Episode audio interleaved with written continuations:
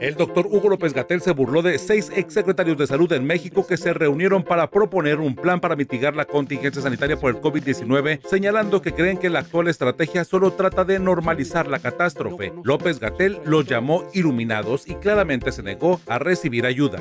Tomémoslo como una contribución filantrópica y pues en ese sentido se les agradece. Les mando eh, un saludo.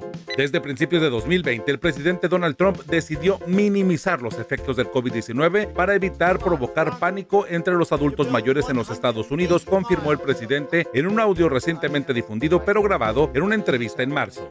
San Francisco, California, lució en las penumbras, la contaminación y la ceniza de los 40 incendios activos en California dieron una tonalidad rojiza en la ciudad. Se pronostica que los próximos días podría mantenerse la condición ante los vientos de Santa Ana. Actualmente las llamas ya consumieron 930 mil hectáreas. El exgobernador de Baja California, José Guadalupe Osuna Millán, se defendió ante las difamaciones del gobernador Jaime Bonilla sobre un supuesto enriquecimiento ilícito. Osuna Millán fue crítico sobre la residencia en San Diego de Bonilla durante las crisis económicas y de seguridad en Baja California.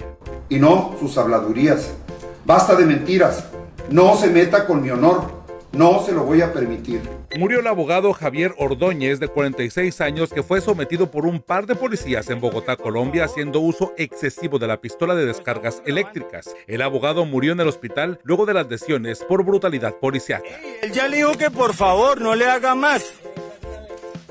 En Miranda de Bro, en España, fue detenido un joven por no portar cubrebocas y golpear a los agentes con una cadena, supuestamente. La madre del joven también fue arrestada por agredir a los oficiales. El joven tuvo que pagar 100 euros y la familia ya inició un proceso legal por brutalidad policíaca, ya que los dos agentes presionaron el cuello del joven sobre el suelo durante el arresto.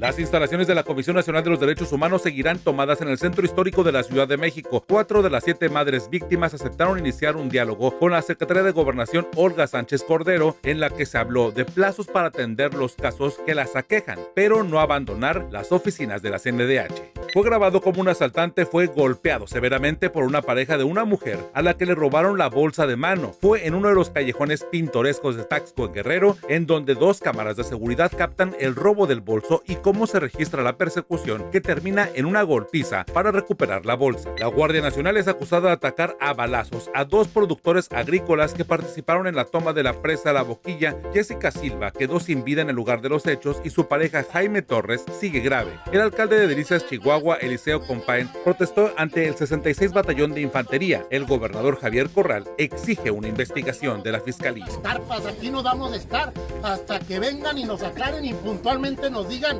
quiénes fueron, por qué se fueron del lugar. El rascacielos de Burj Khalifa en Dubai fue utilizado para revelar el género del nuevo hijo de los youtubers Asala Malé y Anas Marwa. La pareja de influencers trató de involucrar a sus seguidores en el momento importante de su familia y decidieron hacerlo a lo grande, con la ayuda de los patrocinadores.